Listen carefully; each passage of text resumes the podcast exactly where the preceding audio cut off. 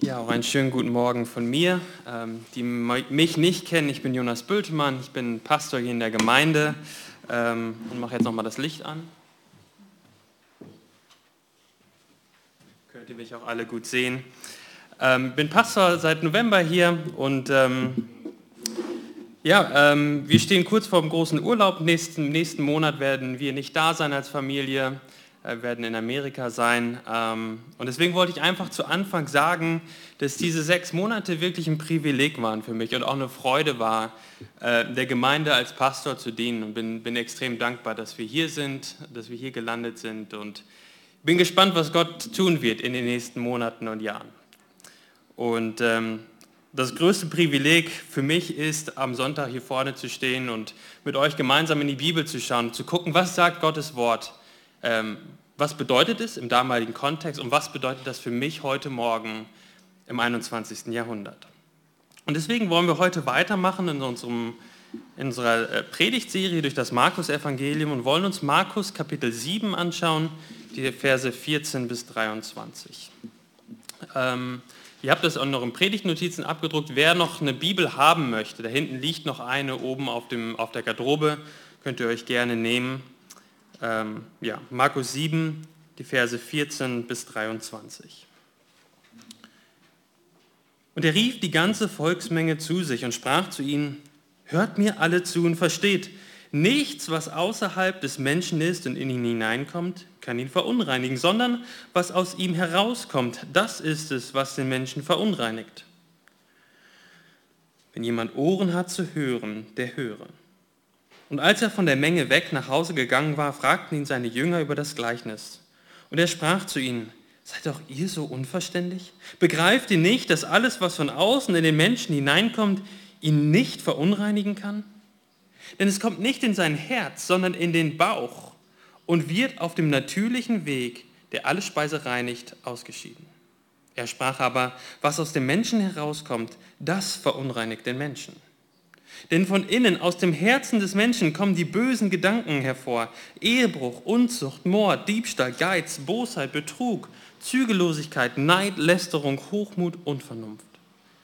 All dieses Böse kommt von innen heraus und verunreinigt den Menschen. Und ich glaube, der Hauptgedanke in diesem Text ist folgender. Wir Menschen sind im Herzen nicht grundsätzlich gut und das Unreine und Böse kommt von außen in uns hinein. Was uns von Gott trennt und was uns unrein macht, ist in jedem schon innen drin. Es ist das böse Herz eines Menschen, das sich selbst oder andere Dinge mehr liebt als Gott. Was ist das Problem des Menschen? Es ist das böse Herz eines jeden Menschen, das sich selbst oder andere Dinge mehr liebt als Gott. Und wir wollen uns das in drei Punkten angucken. Ihr seht sie abgedruckt. Aber bevor wir damit anfangen, möchte ich die Textstelle noch einmal in ihren Kontext einordnen. Weil die Bibelstellen, die wir so auch als Predigttext Grundlage haben, die fallen ja nicht vom Himmel, sondern sie stehen in einem gewissen Kontext in der Bibel. Und der Kontext hier ist, sind die Verse 1 bis 13, die wir uns vor zwei Wochen angeschaut haben. Was war passiert? Nun, es kamen Pharisäer aus Jerusalem und haben versucht, Jesus irgendwie in Bedrohung zu bringen. Ja, sie wollten ihm seine Glaubwürdigkeit rauben. Und sie gehen hin und weisen die Jünger darauf hin, dass sie mit ungewaschenen Händen gegessen haben. Ja, etwas, was in der damaligen Vorstellung, den, mit den damaligen Zusatzgeboten, die sie darum drumherum gebaut haben, nicht erlaubt war. Aber Jesus sieht durch diese Fassade hindurch und diagnostiziert das Problem. Das ist dann in den Versen 6 und 7 des Kapitels 7, äh, Verse 6 und 7 von, dem, von demselben Kapitel, wo er sagt, dass sie Heuchler sind. Und warum sind sie Heuchler? Nun, weil sie, sie mit, weil sie mit den Lippen Gott ehren, aber mit dem Herzen fern von Gott waren. Und sie haben gedacht, sie könnten mit menschengemachten Geboten Gott tatsächlich ehren. Und Jesus fasst es dann in dem Vers 13 noch einmal so zusammen, so hebt ihr mit euren Überlieferungen, die ihr weitergegeben habt, das Wort Gottes auf und viele ähnliche Dinge tut ihr. Ja, also er sagt, ihr seid Heuchler, ihr habt nur ein Lippenbekenntnis. Das, was eigentlich zählt, das Herz, das ist fern von Gott. Und die ganze Diskussion hat ja angefangen damit, dass die Pharisäer Jesus und seinen Jüngern vorgeworfen haben, sich zu verunreinigen, wenn sie mit ungewaschenen Händen essen.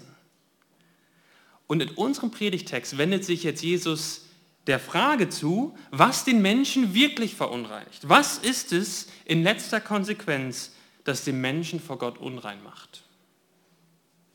Und um das nochmal zu verstehen, müssen wir uns noch einmal ein bisschen in dieses Konzept von unrein und rein in der Bibel, ein, da müssen wir ein bisschen eintauchen. Und da müssen wir ganz vorne anfangen, um das zu verstehen, im Garten Eden. Gott schafft alles, der Mensch ist gut und rein. Es gibt keine Sünde, keine Trennung zwischen dem heiligen Gott und dem Menschen. Es war harmonisch. Es gab keine Unreinheit. Und dann kommt der Sündenfall und die Beziehung zwischen Gott und dem Menschen zerbricht, weil der Mensch gegen Gott rebelliert. Und seitdem gibt es eine Trennung zwischen dem heiligen und reinen Gott und dem sündigen und unreinen Menschen. Woran sieht man das? Nun, Kapitel 3 vom ersten Buch Mose sehen wir das direkt. Der heilige Gott kann nicht mit den sündigen Menschen einfach so weiter zusammenleben. Gott schickt sie raus aus dem Garten Eden und am Eingang zum Osten hin, so lesen wir in Kapitel 3, in 1. Mose, stellt Gott ein Cherubim auf und die Flamme des blitzenden Schwertes. Kein Nachkomme Adams darf einfach so zu Gott gehen. Es gibt eine klare Trennung zwischen dem reinen Gott und dem unreinen Menschen. Und wenn man dann weiterliest durch die Bibel, dann kommen wir irgendwann zu Israel und besonders zum Tempel. Und ich weiß nicht, da sterben ja ganz viele Bibellesepläne so im dritten Buch Mose, wo es dann so um ganz viele Gesetze geht. Ja, man fängt immer gut an, so erste Mose, das schafft man noch. Und beim dritten Buch Mose, irgendwann springt, überspringt man das dann auch vielleicht zum Neuen Testament. Und so. Aber es ist ganz interessant, wenn man das nochmal aufmerksam liest. Wie wird der Tempel dekoriert? Ist euch das schon mal aufgefallen? Der Tempel wird dekoriert in einer Art und Weise, dass es ein Abbild vom Garten Eden ist. Womit wird es verziert? Mit Palmen und von offenen Blumen. Ja, es waren, der, man ist in den Tempel reingegangen und überall an den Wänden war, war Goldverzierung und Blumen und Palmen. Eine Erinnerung daran, was der, was, was der Garten Eden war, da wo, wo Gott gewohnt hat mit den Menschen. Aber wenn man sich den Tempel anschaut, dann gab es verschiedene Kategorien. Es gab einen Vorhof, wo ganz viele Leute hin konnten. Dann gab es im Tempel selber das Heilige, wo nur bestimmte Priester rein konnten. Und dann gab es noch einen ganz bestimmten Bereich, das Allerheiligste, wo nur ein Priester einmal im Jahr rein durfte, weil da die Bundeslade war und Gottes sichtbare Herrlichkeit unter den Israeliten gewohnt hat. Und ihr kennt diesen großen Vorhang auch aus dem Neuen Testament, der dann zerreißt, wenn Jesus stirbt. Was war auf diesem Vorhang, der zwischen dem Heiligen und dem Allerheiligsten gestanden hat? Sozusagen die letzte Barriere zu Gott selbst. Er war verziert mit Cherubim. Ist interessant, oder? Im Garten Eden, der Cherubim nach Osten hin. Und wohin ist die Öffnung des Tempels? Auch nach Osten hin. Und so macht, macht Gott auch mit dem Tempel deutlich, es gibt eine ganz klare Trennung zwischen dem Menschen und Gott. Und dann hat Gott auch den Israeliten Gesetze gegeben und unter anderem lesen wir dann von bestimmten Tieren, die verboten sind zu essen. Und wenn die Israeliten diese Tiere gegessen hätten, dann hätten sie sich unrein gemacht, zum Beispiel Krabben ja, oder Schweine. Aber auch im Alten Testament ging es nicht einfach nur um das mechanische Befolgen von Geboten. Ja, im Sinne von, ich habe das jetzt gemacht, ich habe jetzt diese kein Schweinefleisch gegessen, keine Krabben gegessen, aber was sonst so in meinem Kopf und meinem Herzen los ist, das ist völlig egal. So war das auch im Alten Testament schon nicht. Die Propheten haben immer und immer wieder angeprangert, dass das Volk Israel nach außen hin alles wunderbar einhält, aber im Herzen sind sie nicht bei Gott. Aber diese, Reinheits, diese Reinheitsgebote, die Gott gegeben hat, auch im Alten Testament, die haben eines deutlich gemacht, die haben eines verdeutlicht. Es gibt einen Unterschied zwischen Gott und dem Menschen. Und nur die Menschen, die rein sind, dürfen zu Gott kommen. Und es hat auch verdeutlicht, dass das Volk Gottes, die Israeliten, unterschiedlich sind von den anderen Völkern um sie herum. Sie sind das Volk, was von Gott ganz besonders ausgewählt wurde und in dem Sinne rein sein soll vor Gott. Nun, und Jesus wirft jetzt diesen Pharisäern vor, dass sie das grundlegendste Problem zwischen Gott und dem Menschen komplett aus den Augen verloren haben. Ja, das Herz des Menschen ist ausschlaggebend und nicht einfach nur das Abhaken von einer langen Liste von Regeln. Ja, das kann in dem Sinne, das kann jeder.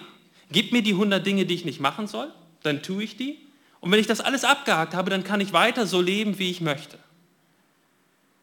Aber Jesus, das sehen wir in unserem Text, zielt auf das Herz ab. Versen 14 und 15 sagt er, das, was hineinkommt, in, in, in Vers 15, kann ihn nicht verunreinigen, sondern das, was aus ihm herauskommt. Und dann, ähm, das sagt er ja zu der Volksmenge, und dann die Jünger kommen nachher zu ihm im Privaten und fragen, was bedeutet das? Und da macht Jesus ganz deutlich, dass nur das den Menschen verunreinigen kann, was aus dem Menschen herauskommt. Warum verunreinigt es den Menschen? Ähm, das, was aus dem Menschen herauskommt, die Worte und Taten? Nun, weil es darauf, weil es darauf zeigt, dass das, dass das Herz des Menschen unrein und böse und sündig ist. Was den Menschen unrein macht und von Gott trennt, ist sein böses, sündiges Herz, was dann in Taten und Gefühlen und Gedanken und, und, und dann letztendlich auch handelt und sündigt. Also das ist eine, was wir verstehen müssen, rein und unrein, um diesen Bibeltext zu verstehen. Das andere, was wir verstehen müssen, ist, was die Bibel meint, wenn es von Herz spricht. Ja, wenn wir vom Herzen hören, dann sind wir ganz, ganz schnell beim, bei Gefühlen und auch ausschließlich bei Gefühlen. Das spielt sich im Herzen ab. Nun, im biblischen Denken ist, es, ist das Herz das Zentrum von dem, was wir sind. Ja, und das schließt in der Bibel neben den Gefühlen auch unsere Gedanken mit ein und auch unseren Willen. Ja, also unsere Gefühle, Gedanken und unser Wille. Und das ist jetzt unser erster Punkt, das Herz und die Ebenbildlichkeit Gottes. Gott hat den Menschen in, seiner Ebenbild, in seinem Ebenbild geschaffen. Und das bedeutet nicht, dass der Mensch ganz genauso ist wie Gott. Ja, Gott ist allwissend und allmächtig, der Mensch ist es nicht. Ja, es gibt eine klare Trennung zwischen dem Schöpfer und dem Geschöpf. Aber wir sind wie Gott in dem Sinne, dass wir intelligente und moralische Wesen sind. Wir haben die Fähigkeit, mit Gott und untereinander zu kommunizieren. Ja, wir können über uns selbst nachdenken, reflektieren und dann auch sagen, ob etwas böse oder gut ist. Ja, wir sind mit der Fähigkeit ausgestattet, zu denken, zu fühlen und zu handeln und unterscheiden uns in dem Sinne auch ganz unterscheiden uns in dem Sinne auch von allen anderen Geschöpfen der Welt.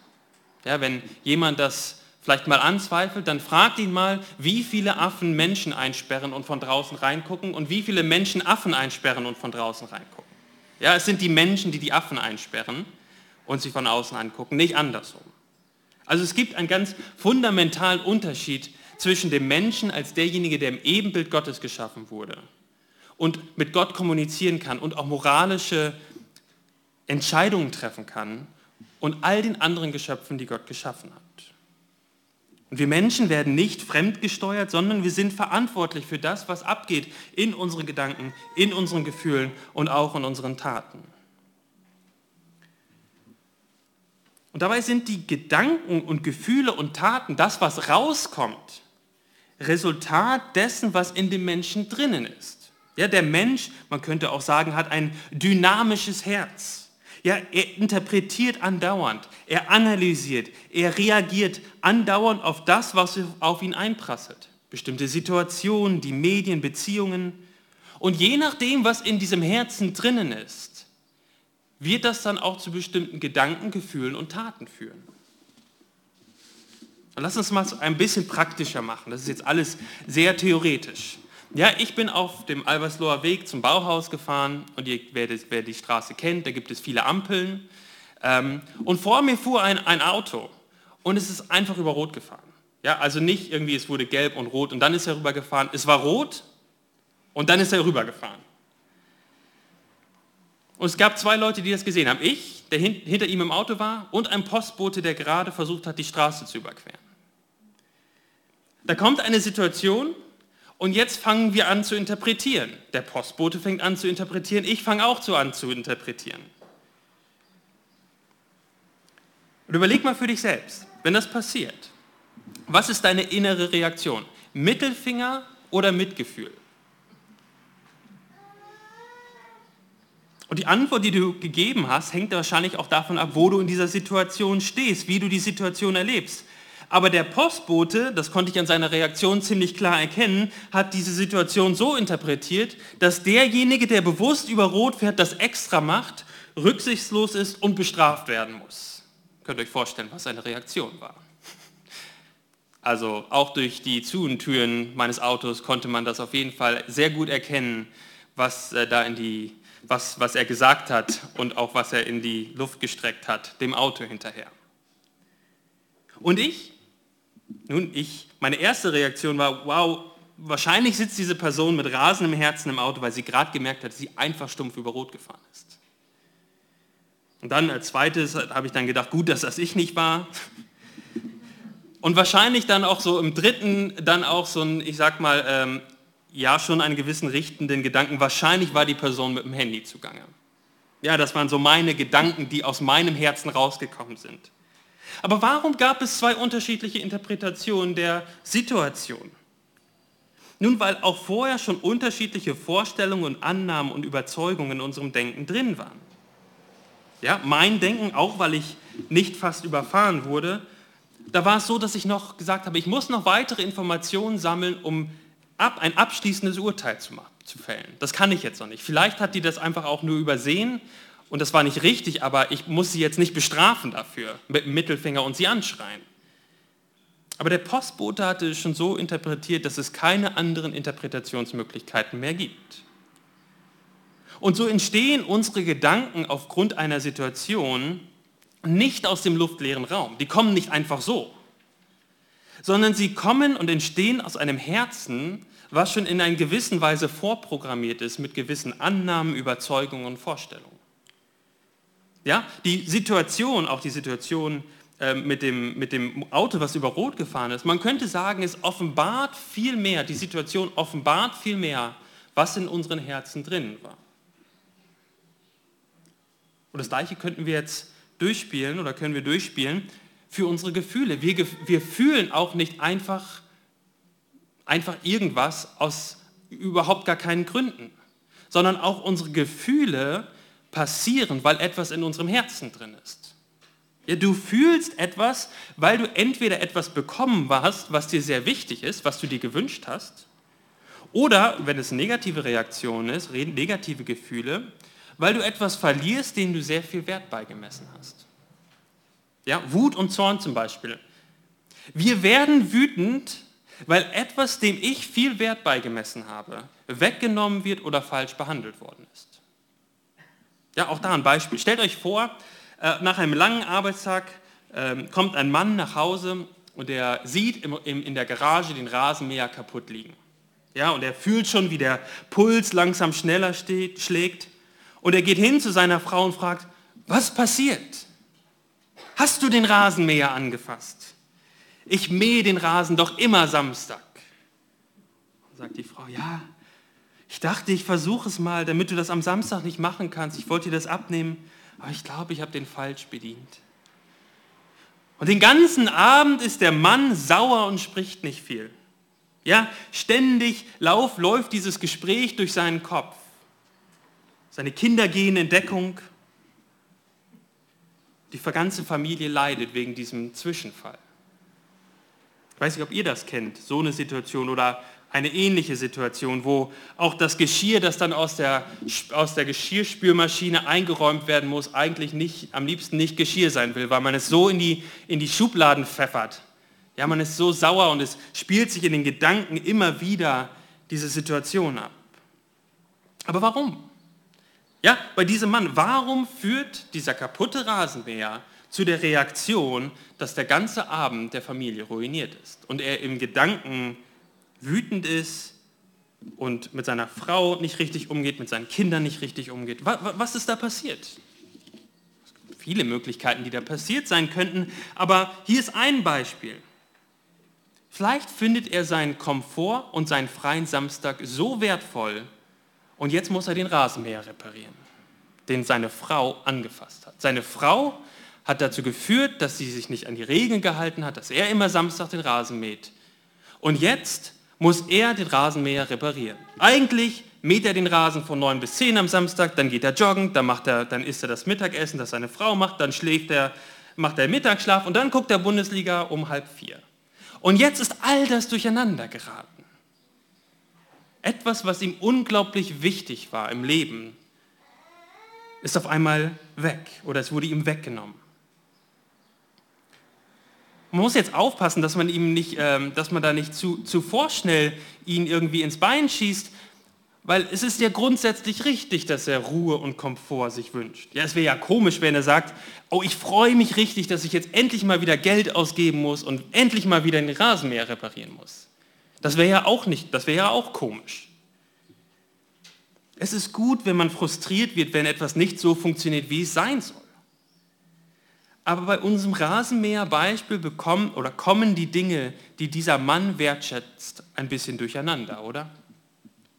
Ja, die Reaktion der sündhaften Wut passiert ja nicht einfach so. Sie passiert, weil dieser Mann seinen Komfort mehr schätzt, als die selbstlose Tat der Frau, den Rasen für ihn zu mähen.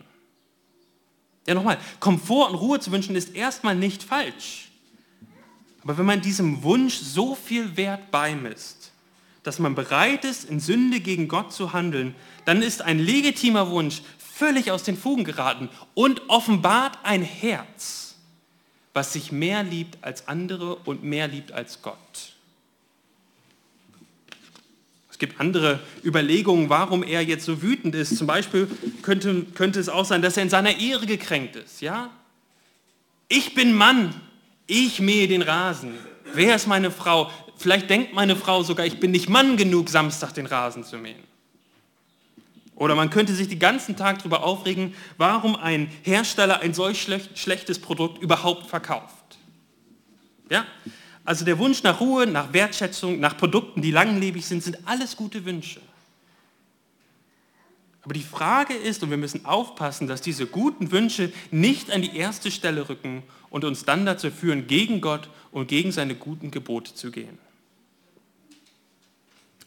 Spiel das mal durch für dich selbst. Wann warst du das letzte Mal wütend? Schreib das mal auf, wenn du was vorhast oder schreib es in deinem inneren Auge auf. Wann warst du das letzte Mal wütend? Wahrscheinlich war es sogar in gewisser Weise berechtigt. Etwas ist kaputt gegangen, ein Plan, den du gemacht hast, ist nicht aufgegangen, Erwartungen wurden nicht erfüllt. Etwas, dem du Wert, viel Wert beigemessen hast, hast du verloren. Und da kannst du dich dann fragen, okay, wenn ich dieses Gefühl identifiziert habe, der Wut, dann kannst du dann auch im zweiten Schritt überlegen, ja, warum bin ich denn jetzt eigentlich wütend? Was ist in meinem Leben, dem ich so viel Wert zugemessen habe, angegriffen worden oder was habe ich verloren? Und dann kann man auch dagegen steuern. Wie hast du dann reagiert? Hast du deine Prioritäten anhand von Gottes Wort geordnet? Oder in deiner Wut dann in sündiger Art und Weise gehandelt? Das kannst du mit jedem Gefühl durchspielen. Auch mit Angst. Wir, wir fühlen uns auch nicht ängstlich, einfach nur so sondern es gibt Gründe, die, die in unserem Herzen sind, warum wir Angst haben, auch panische Angst haben. Und da kann man genauso durchgehen und überlegen, was, was macht mir denn jetzt Angst und ist diese Angst wirklich berechtigt? Also wir denken, unsere Gedanken kommen aufgrund von gewissen Annahmen, die in unserem Herzen sind. Unsere Gefühle entstehen, weil wir etwas wertschätzen in, unseren, in unserem Herzen. Und auch unsere Taten basieren darauf, was und wem wir viel Wert beimessen und zu wem wir uns verpflichten. Ja, also Gedanken und Gefühle kommen nicht aus dem luftleeren Raum, sie offenbaren, was in unserem Herzen drin ist. Was für Annahmen und Vorstellungen wir haben, was wir wie viel wertschätzen und, so, und wozu wir uns ganz tief verpflichtet haben. Das ist das, was das Herz offenbart. Und so mit diesen beiden Konzepten, was unrein und rein ist und was das Herz ist im biblischen Sinne, können wir uns jetzt dem zweiten Punkt zuwenden, das Herz und die Quelle der Unreinheit. Ja, vor dem Sündenfall haben Adam und Eva immer alles richtig interpretiert. Ihre Wünsche waren immer im Einklang mit Gott und auch ihre Verpflichtungen waren immer auf Gott ausgerichtet. Ja, Prioritäten waren nie, sind nie durcheinander gekommen. Sie haben es genossen und in tiefer Freude und Zufriedenheit mit Gott gelebt. Aber was passiert beim Sündenfall, als die Schlange kommt? Was macht die Schlange? Grabt nochmal in eurem, in eurem äh, Bibelgedächtnis. Was passiert, wenn die, als die Schlange kommt? Sie gibt den Menschen eine andere Interpretation der Dinge. Gott hatte den Menschen gesagt, ihr könnt von allen Bäumen des, des, des, des Gartens essen, nur von diesem einen Baum, da sollt ihr nicht essen. Und er hat letztendlich gesagt, ich habe das Gebot gegeben, damit ihr mich ehren könnt und ich habe euch den Garten gegeben, damit ihr es genießen könnt. Ihr könnt das Leben zur ganzen Fülle genießen mit dem, was ich euch gegeben habe. Die Schlange kommt und sagt, sollte Gott gesagt haben, dass ihr von keinem Baum im Garten essen dürft? Sollte Gott gesagt haben, da wird das Wort Gottes in Frage gestellt und dann im zweiten sagt sie, keineswegs werdet ihr sterben, sondern Gott weiß, an dem Tag, da ihr davon esst, werden euch die Augen geöffnet und ihr werdet sein wie Gott und werdet erkennen, was gut und böse ist. Sie sagt letztendlich, Gott hält euch etwas, enthält euch etwas vor. Er will nicht euer Bestes. Wenn ihr glücklich werden wollt, dann müsst ihr euch von diesem Gott lossagen und gegen ihn handeln. Gott und sein Gebot halten euch zurück. Das ist eine andere Interpretation, die die Schlange dort versucht hineinzulegen und Adam und Eva, wir wissen das aus, dem, aus der Bibel, sehen die Frucht, dass sie gut anzuschauen war. Sie haben gedacht, dass sie, wenn sie wahrhaft glücklich sein wollen, wahrhaft und essen und stürzen die Welt in den, müssen sie sich von Gott lossagen. Sie nehmen davon und essen und stürzen die Welt in, ins Chaos. Und seitdem wird jeder Mensch mit einem Herzen geboren, das immer etwas mehr liebt, anders denkt oder sich anderen Dingen verpflichtet, als das, was Gott sich wünscht. Das ist in jedem von uns drin. Und jetzt könnte man sich ja fragen, warum ist das eigentlich so schlimm? Ja, wenn man jetzt Gott nicht so liebt, oder wenn man jetzt Gott nicht, nicht Gott liebt, sondern sich selbst? Ist Gott wirklich so intolerant, dass er nicht einfach die Meinung eines Menschen stehen lassen kann? Aber die ganz grundsätzliche Frage, um die sich die Bibel und diese Welt dreht, ist, wer auf dieser Welt und in diesem Universum ist der oder das Größte? Wer ist derjenige, um den sich alles in der Welt dreht? Wem gehört alle Ehre? Worum geht es in dieser Welt? Und Gott stellt sich hin und sagt, ich bin der Schöpfer. Alles dient zu meiner Ehre. Ich habe alles geschaffen, damit alles zu meiner Ehre dient. Es geht um mich. Der einzige im Universum, der so etwas rechtmäßig sagen darf, ist Gott und Gott allein. Und wenn wir uns jetzt hinstellen und sagen, es geht um mich in meinem Leben und Gott darf mir vielleicht höchstens dienen, meine spirituellen Wünsche erfüllen, ja, wenn ich sage, wenn ich sage, wo es lang geht, und wenn ich mal Hilfe brauche, dann kann ich mich auch zu ihm wenden und dann darf er auch einspringen und helfen. Wenn wir so denken, dann nehmen wir Gott etwas weg, was ihm rechtmäßig gehört. Ihm gehört alle Anbetung und Ehre. Gott, so lesen wir in der Bibel, ist ein eifersüchtiger Gott, dem alle Ehre gebührt. Wie war, wenn, wenn du in dein Herz guckst oder auch in die letzte Woche, in deine Gedanken und Gefühle und Taten? Hast du die Situation immer so interpretiert, dass deine Gedanken Gott verherrlicht haben? Haben deine Gefühle letzte Woche etwas von deinen tiefen Herzenswünschen offenbart? Ging es dabei wirklich um die Ehre Gottes oder ging es am Ende des Tages um dich selbst? Hast du in der letzten Woche Entscheidungen getroffen, die offenbaren, dass deine Verpflichtungen letztendlich nicht von Gott her definiert werden, sondern von dir selbst. Was trennt uns von Gott? Das menschliche Herz, das böse Herz, was nicht Gott ehren will, sondern sich selbst, was andere Dinge mehr liebt als sich selbst. Und deswegen sagt Jesus, das Essen, was von draußen in, dich, in, in, in euch hineinkommt, in 18 und 19, das ist nicht das, was euch verunreinigt. Ja, das äh, Wort hat der Schlachterbibel nicht übersetzt, aber da steht, ihr geht auf Toilette in dem Sinne und das, was vorne reinkommt, kommt hinten auch in der Toilette wieder raus. Ja, das verunreinigt den Menschen nicht, weil es nicht in Berührung kommt mit dem Herzen. Noch einmal, was trennt, was verunreinigt den Menschen? Das, was aus dem Menschen herauskommt, die Gedanken, die gesprochen werden, Gefühle und Taten. Warum? Weil sie ein sündiges Herz offenbaren, das etwas mehr liebt als Gott. Und aus dem Herz des Menschen kommen dann diese ganzen bösen Gedanken vor. Und die bösen Taten, die wir dann in dieser Liste haben, in den Versen 21 und 22. Böse Gedanken, Ehebruch, Unzucht, Mord, Diebstahl, Geiz, Bosheit, Betrug, Zügellosigkeit, Neid, Lästerung, Hochmut, Unvernunft. Und die Liste ist nicht abschließend im Sinne von, oh ja, bei den 13 Sachen da, ähm, die, die habe ich vielleicht noch gerade so eingehalten. Nein, nein, nein. Was er damit sagen möchte, ist, es ist eine Beispielliste für, für sündige, sündiges Verhalten und sündige Gedanken. Aber ich glaube, wenn wir ehrlich sind und wenn du ehrlich bist zu dir selbst, dann wirst du bei dem einen oder anderen in dieser Liste sagen müssen, ja, das bin ich. Ich habe gelästert. Ich war neidisch. Und wir dann auch zu dem Schluss kommen müssen, ich habe gelästert, weil etwas in meinem Herzen sich gefreut hat, dass, dass es dem anderen schlecht geht, dass ich, dass ich nicht so schlecht dastehe wie der andere. Merkt ihr, da steht wieder das Ich im Mittelpunkt im Herzen. Das, was wir sagen müssen, wenn wir diese Liste lesen, wenn wir ehrlich sind vor Gott und vor uns selbst, auch ich bin unrein, getrennt von Gott, weil das, was aus mir herauskommt, ein Herz offenbart, das sich von Gott entfernt hat. So schließt Jesus diese Liste ja auch ab. All dieses Böse kommt von innen heraus und verunreinigt den Menschen. Warum ist das wichtig? Nun ist es zum einen wichtig für uns persönlich, damit wir verstehen, warum wir denken, wie wir denken, warum du fühlst, wie wir fühlen oder wie du fühlst und warum du handelst, wie du handelst.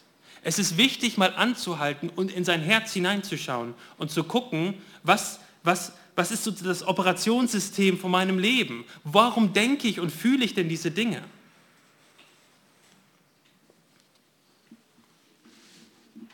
Und wenn du noch kein Christ bist und hier bist, dann, dann möchte ich dich herausfordern, einmal zu dir zu überlegen, wofür oder für wen lebst du? Wie oft haben deine Gefühle und Handlungen in den letzten Wochen gezeigt, dass es eigentlich nur um irdische Dinge und um dich selbst geht?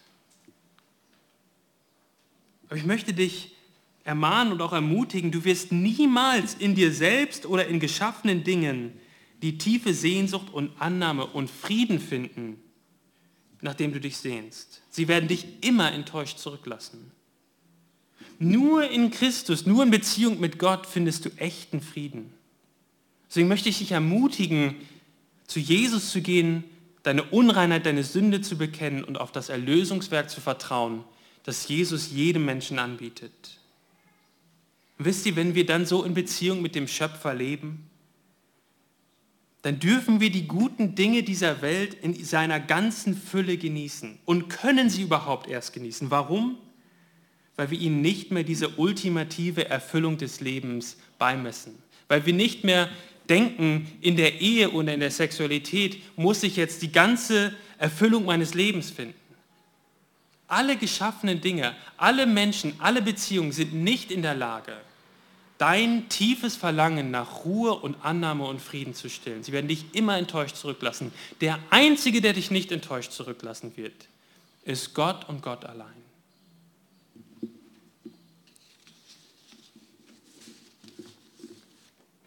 Für ganz viele andere Themenbereiche, die man jetzt noch durchdenken könnte. Ich lasse das jetzt aus Zeitgründen weg. Aber vielleicht noch eine Sache. Wenn es um Kindererziehung geht, wir haben so viele Kinder in unserer, in unserer Gemeinde. Und es ist ganz wichtig, wir werden unsere Kinder für Christus nicht gewinnen, wenn wir sie nicht als Sünde ansehen mit einem Herzen, das nicht erst böse wird, sondern vorprogrammiert ein Herz haben, das sich selbst in den Mittelpunkt stellt und nicht Gott. Ja, auch hier müssen wir nach dem Alter angemessen das Erklären, das Evangelium auch herausfinden, wie viel verstehen sie schon, aber vom Grundsatz her. Vom Grundsatz her ist es wichtig, dass wir auch als Eltern wissen, unsere Kinder interpretieren, fühlen und auch handeln aufgrund von Dingen, die in ihrem Herzen sind.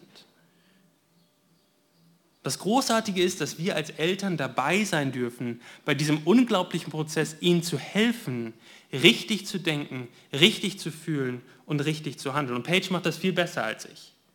Ja, also nehmen wir mal an, das passiert auch mal, ein Kuscheltier wird von einem anderen Kind weggenommen, von, von unseren, also eines unserer Kinder hat ein Kuscheltier, ein anderes Kind kommt, nimmt es weg und sagt unser Kind, meins, meins, meins, meins, gib es zurück. Ein großer Streit bricht aus und es wird gehauen. Das passiert zum Glück nicht ganz so oft, aber das soll es auch bei uns mal geben. Und Paige geht dann hin und sagt, wem gehört alles? Alles gehört Gott. Das sind so, wenn man Nora jetzt wahrscheinlich fragen würde ähm, und sie jetzt nicht total abgelenkt ist, wird sie wahrscheinlich sogar sagen, wem gehört alles? To whom belongs everything? Ja, auf Englisch. Und dann würde sie wahrscheinlich sagen, zu Gott. Und Paige macht das so gut. Und, die, und sie hilft Nora zu verstehen und eine neue Interpretation zu geben, auf kindliche Art und Weise, wie sie in dieser Situation jetzt richtig denken kann. Gott gehört alles. Mir gehört das auch in zweiter Instanz. Aber ich muss jetzt nicht schlagen und schreien, sondern ich kann das auch abgeben. Und es ist auch jetzt in Ordnung, dass das andere Kind das jetzt hat. Dann in diesen Situationen haben wir als Eltern die wunderbare Möglichkeit, unseren Kindern auch den Weg zum Kreuz zu zeigen. Dass wir sagen können, auch Mama und Papa haben damit manchmal ziemlich zu, ziemlich zu tun dass wir manchmal denken, alles gehört uns und wir klammern uns an die Dinge. Wobei wir dann auch immer wieder vergessen, dass eigentlich alles Gott gehört. Und weißt du, Gott vergibt uns. wir können zu Gott gehen und es ihm bekennen und er vergibt uns. Aber zu diesem Punkt kommen wir gar nicht, wenn wir nicht erst so denken wie Jesus hier in dieser, in dieser Geschichte, der uns sagt, dass das Grundproblem von jedem Menschen das menschliche Herz ist, das sich gegen Gott wendet und alle möglichen Probleme produziert. Und deswegen müssen wir die richtige Medizin anwenden für dieses Problem. Und das ist das Wort Gottes und das Evangelium. Und ganz kurz zum Schluss der dritte Punkt, das Herz und die Quelle der Reinheit. Das ist eigentlich gar kein Punkt mehr in unserem Text, weil der Text hört eigentlich nur mit einem Problem auf. Er diagnostiziert das Problem. Jeder Mensch hat ein Herz, das fern ist von Gott und der so, so mit einem sündigen Herz unrein ist vor Gott und vor Gott nicht bestehen kann. Alle Menschen haben gesündigt, das ist die Diagnose. Kein Opfer, keine Tat kann ein sündiges Herz gerecht sprechen. Unreinheit kann nicht durch das Handeln des Menschen wieder gereinigt werden. Der Preis für die Sünde, für die Unreinheit muss bezahlt werden. Und dann denkt nochmal zurück an, dies, an das, was wir am Anfang besprochen haben über den Garten Eden und den Tempel. Was sagt Jesus? Wer ist er im Neuen Testament? Jesus sagt, ich bin der Tempel. Ich bin der Ort, an dem sich, an dem Menschen Gott begegnen können. Und der Tempel im Alten Testament, da durften nur die Reinen hin, die Unreinen und Sünder, die durften überhaupt gar nicht nahe kommen. Und was sehen wir bei Jesus? Er geht über diese Welt und die Unreinen und Sünder kommen zu ihm, sie fassen ihn sogar an. Etwas, was im Alten Testament einen anderen Menschen unrein gemacht hätte. Und sie kommen zu Jesus, zu dem neuen Tempel und sie fassen Jesus an. Und was passiert mit ihnen? Diese Menschen werden rein und ihre Sünden werden vergeben. Sie sind nicht tot umgefallen wie im Tempel in Jerusalem, Sie werden durch die Berührung mit Jesus rein, weil Jesus alles getan hat, um unsere Unreinheit und Sünde zu bezahlen. Jesus bezahlt am Kreuz für unsere Sünden und so darf jeder Unreine, jeder Sünder, jeder von uns, der in die Abgründe seines eigenen Herzens schaut, Vergebung und Reinigung bei Jesus erfahren und fortan in Christus zur Ehre Gottes leben. Lasst uns beten. Himmlischer Vater, wir preisen dich für dein Wort, dass du dich uns offenbart hast, dass du uns auch das Problem richtig diagnostizierst, dass das Problem in uns drinnen ist, dass wir uns nicht entschuldigen können, sondern dass wir es akzeptieren müssen und auch bekennen müssen. Wir lieben uns selbst und andere Dinge so oft mehr als dich. So wollen wir das bekennen und uns wieder neu in deine Vergebung, deiner Vergebung in Christus festmachen. Und darauf vertrauen wir, und das ist unsere einzige Hoffnung im Leben und im Sterben, Jesus, dass du alles bezahlt hast und uns reingemacht hast. Amen.